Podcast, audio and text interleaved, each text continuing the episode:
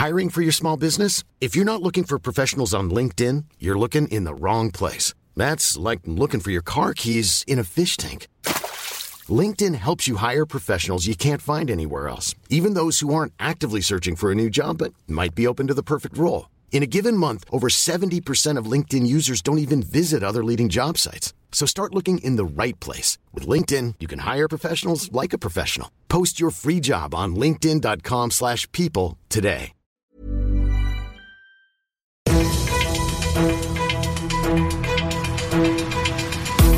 95 5 Charivari, das München Briefing, Münchens erster Nachrichtenpodcast.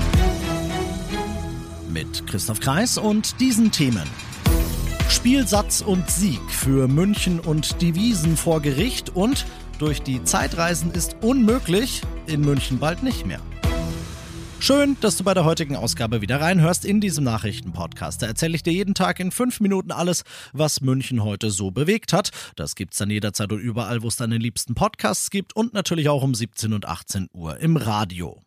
Ein richtig schöner Tag heute für Münchens Wirtschaftsreferent und Wiesenchef Clemens Baumgärtner. Er sagt nämlich, das steckt Nachahmern, die die Marke des Münchner Oktoberfests für ihre eigenen wirtschaftlichen Zwecke ausbeuten, deutliche Grenzen.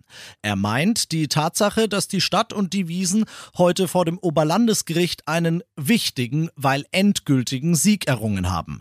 Die Stadt geht schon länger gegen die Veranstalter der Wüstenwiesen, Dubai-Wiesen, wie auch immer man es nennen möchte, vor. Die hatten ja geplant, dass sie einen großen Freizeitpark in die Wüste stellen und mit eben dem Münchner Oktoberfest geworben. Immer wieder haben sie so getan, als wäre das die Originalwiesen, die während der Corona-Pandemie-Pause einfach umgezogen war. Das geht so natürlich nicht, hat die Stadt gesagt, denn die betreibt für die Wiesen einen hohen finanziellen und organisatorischen Aufwand und will ja schon auch Geld damit verdienen. Deshalb wird das Oktoberfest als Münchner Veranstaltung, als Münchner Original auch entsprechend mit allen Mitteln geschützt. Man hat vor dem Landgericht München schon länger einen Strafbefehl gegen die Dubaier Veranstalter erwirkt. Das Oberlandesgericht hat den jetzt heute bestätigt und die Dubaier haben sich, wie der Jurist sagt, diesem Strafbefehl in allen Punkten strafbewehrt unterworfen. Das bedeutet, wenn sie künftig nochmal so tun, als wäre die Münchner Wiesen in die Wüste gezogen oder in irgendeiner anderen Form mit dem guten Ruf des Münchner Originals werben, dann gibt es eine saftige, saftige Geldstrafe und, wie eben in den Worten von Clemens Baumgärtner gehört, das schreckt schon auch auch alle anderen ab, die das möglicherweise irgendwann mal vorgehabt hätten. Du bist mittendrin im München Briefing und du kennst das mittlerweile. Nach dem ersten großen München-Thema schauen wir auf das, was Deutschland und die Welt heute bewegt hat. Wer nicht hören will, muss fühlen. Das gilt für kleine Kinder, das gilt aber auch für ehemalige deutsche Bundeskanzler. Gerhard Schröder ist einen Teil seiner Privilegien, die er als Altkanzler genießt, los. Er bekommt künftig nicht mehr länger auf Kosten des Staates ein Büro im Bundestag gestellt, wie es zum Beispiel an Angela Merkel betreibt. Das hat der Haushaltsausschuss heute beschlossen und das mit gutem Grund. Charivari-Reporter Jan-Henner Reitze. Schröder ist immer noch Best Buddy von Russlands Präsident Putin und nicht bereit, sich zu distanzieren, obwohl die Ampel-Bundesregierung mit ihrem SPD-Kanzler Scholz an der Spitze wegen des Ukraine-Kriegs eine Zeitenwende in den Beziehungen zu Russland ausgerufen hat.